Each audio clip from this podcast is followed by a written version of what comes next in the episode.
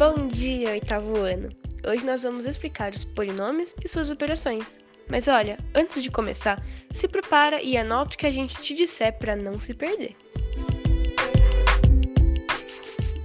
Olá, eu sou a Heloísa. Olá, eu sou a Rebeca. Oi, eu sou a Ana Maria. Sou a Isabelle. Eu sou o Raul. Mas Heloísa, antes de tudo, o que é um polinômio? Polinômios são expressões algébricas compostas por coeficientes e partes literais, entendeu? Nossa, não. Ana, polinômios são grupos de monômios. E monômios são números e letrinhas juntos, tipo 2xy ou 3abc. O coeficiente é o número, a parte literal é a letra. E a questão é que a gente não conhece o valor das letras, por isso elas são incógnitas. Mas espera, eu conheço os monômios. Mas qual a diferença entre eles e polinômios? Mono significa um só, poli significa muitos. Aí já temos uma resposta para a sua pergunta. Mas olha, igual a Rebeca falou, 2xy e 3abc são monômios, mas 2xy mais 3abc é um polinômio. Uma dúvida que eu acho que todos temos agora que sabemos o que é. Para que a gente precisa estudar isso? Quem precisa aprender sobre polinômios é mais quem precisa da matemática no dia a dia. E isso inclui nós mesmos, os alunos. Normalmente, quem precisa disso como profissão é quem trabalha com construções, tipo pedreiros, arquitetos e engenheiros, que, que precisam calcular a área e perímetro sem conhecer o tamanho real de algum lugar. Raul, eu sei que você está tentando me ajudar, mas eu não quero ser engenheira. Isso não faz os polinômios inúteis para mim? Calma aí, Raul, deixa que eu explico. Bom, os polinômios são só a introdução. Daqui para frente você vai precisar deles nos próximos assuntos que você estudar. Então agora você vai agradecer por estar estudando isso. Senão você vai ficar mais perdida que segue em tiroteio daqui para frente. Tudo bem, mas agora vamos ao que realmente interessa: as operações. E o último conceito antes de começar é o termo semelhante. Lembra da parte literal, as letrinhas? Se em dois monômios elas forem iguais, tipo 2xy elevado ao cubo e 6xy elevado ao cubo, são semelhantes, mesmo que o número não seja. Dito isso, a gente começa com o básico, a soma. Para você somar polinômios, eles precisam ser semelhantes. Então, não podemos somar, por exemplo, 4x elevado a cubo, n elevado a quadrado, mais 4x elevado a quadrado, n elevado a cubo, mesmo que eles possam parecer iguais. Agora, no caso de você ter a sorte de encontrar, você vai seguir o meu exemplo. O polinômio 5x mais 2 mais 7xy mais 5 mais 4xy mais 7x. Primeiro tira os parênteses e depois reduz o termo semelhante. Vai ficar 12x mais 7 mais 11xy. Você ouviu o que eu fiz? Eu somei só os semelhantes. 5x mais 7x é 12x. 7, 7xy mais 4xy é 11xy. E é claro que 2 mais 5 é 7. Peraí que você vai roubar minha parte. Como você já presumiu, ou talvez não, a única coisa que muda é o coeficiente que você vai somar. Já no meu caso aqui, você vai subtrair. Então, me escutem com atenção. Anota aí, hein? 2x menos 3y menos 7 menos 4x menos 2. Não parece tão difícil, né? Bom, sabe o que o Raul falou? Vamos fazer a mesma coisa, mas invertida. Para fazer a adição e a subtração de polinômios, são necessárias técnicas de redução de termos semelhantes, jogo de sinal, operações envolvendo sinais iguais e sinais diferentes. Aí alguém poderia ficar tipo, quê? Eu não entendi nada, gente, que é isso? Mas olha só. Redução de termos é apenas simplificar tudo, subtrair ou somar os semelhantes até que não tenham mais monômios semelhantes na equação. Agora, pega o que eu te pedi para anotar. Subtrai 4x de 2x e 2 de 7. O que você tem agora?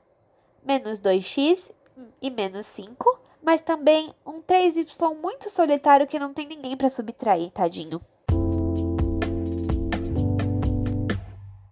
Olha, o que esses dois acabaram de esquecer é que você precisa organizar o seu resultado por ordem de expoente. Se você tem 5x elevado ao cubo mais y elevado a 4 menos 3a, o certo é colocar y elevado a 4 mais 5x ao cubo mais 3a. Mas esquecendo isso, raciocina aqui comigo. Eu não posso somar duas medidas aleatórias, tipo um grama e um metro. Isso nem ia fazer sentido. Mas agora imaginem que vocês têm em mãos uma receita. Porém, não é qualquer receita, é uma receita muito louca, onde você tem um ovo e na mesma lista mais três ovos depois. Ao mesmo tempo que tem uma xícara de açúcar, duas colheres de sopa de açúcar e 20 gramas de açúcar. Então, agora imagina que essa receita é o nosso polinômio. Ele tem ingredientes iguais em medidas diferentes. A gente não pode somar eles? Essa eu deixo com vocês. Eu vou te explicar a multiplicação de polinômios. É bem mais simples do que você imagina. Você multiplica os coeficientes e soma os expoentes, sendo que você não precisa multiplicar apenas os monômios que têm as partes literais iguais. Você pode multiplicar com qualquer um. Mas além disso, se eles tiverem letras diferentes, coloque as duas depois do coeficiente. E se tiverem algumas iguais, some os expoentes delas. Exemplo: abre parênteses, 2x mais 4ybx, fecha parênteses, multiplicado por, abre parênteses, menos 6x elevado ao quadrado, mais 7yb, menos x elevado ao quadrado, fecha parênteses.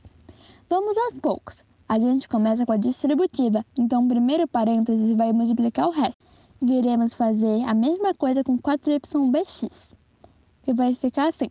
4ybx vezes menos 6x elevado ao quadrado igual a menos 24ybx elevado ao cubo.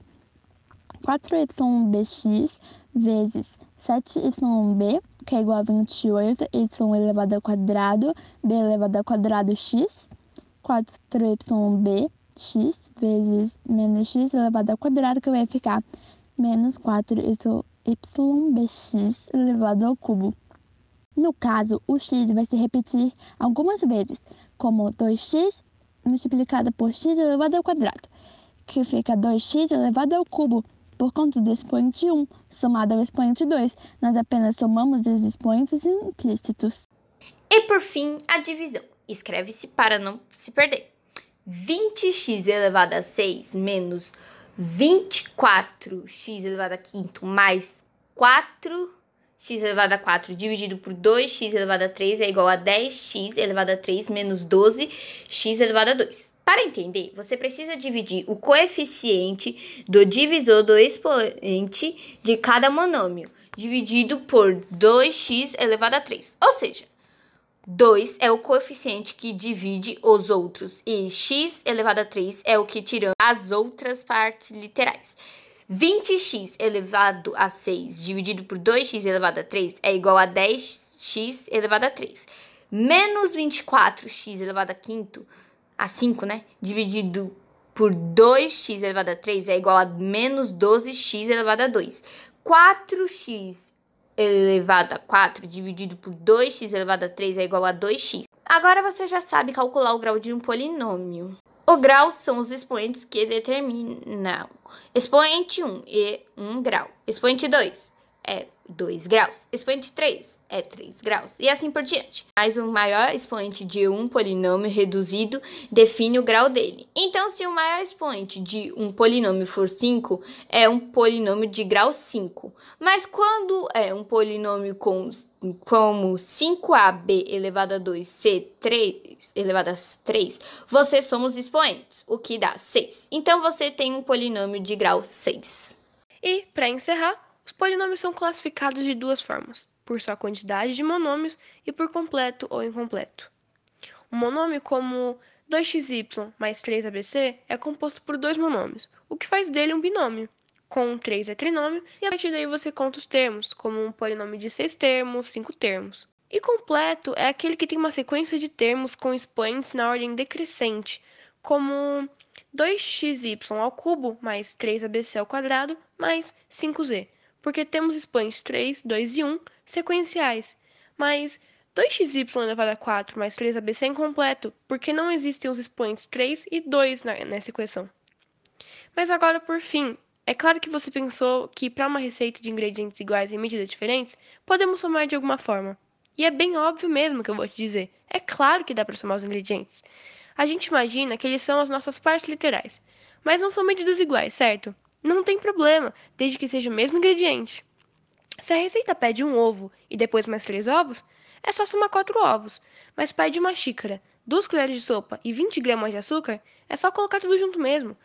Mas eu não posso simplesmente colocar na mesma xícara metade açúcar e metade chocolate. O que eu quero te dizer é que você só soma os ingredientes com os mesmos ingredientes. Não importa se sejam medidas loucas. Assim, você simplifica eles convertendo suas medidas. É só checar quanto vale cada um e anotar na sua receita para somar depois. E agora, é só fazer a massa com todos os ingredientes, né? Não, seu louco. Primeiro secos, depois os líquidos. O que significa? Vamos organizar esse polinômio por ordem decrescente de grau. Agora você tem seu polinômio, ou a sua receita, como quiser chamar. Mas sempre se lembre, você nunca pode simplificar essa receita misturando ingredientes antes de cozinhar. Por isso, só some ovos com ovos e açúcar com açúcar, senão você vai tomar bela de uma gororoba.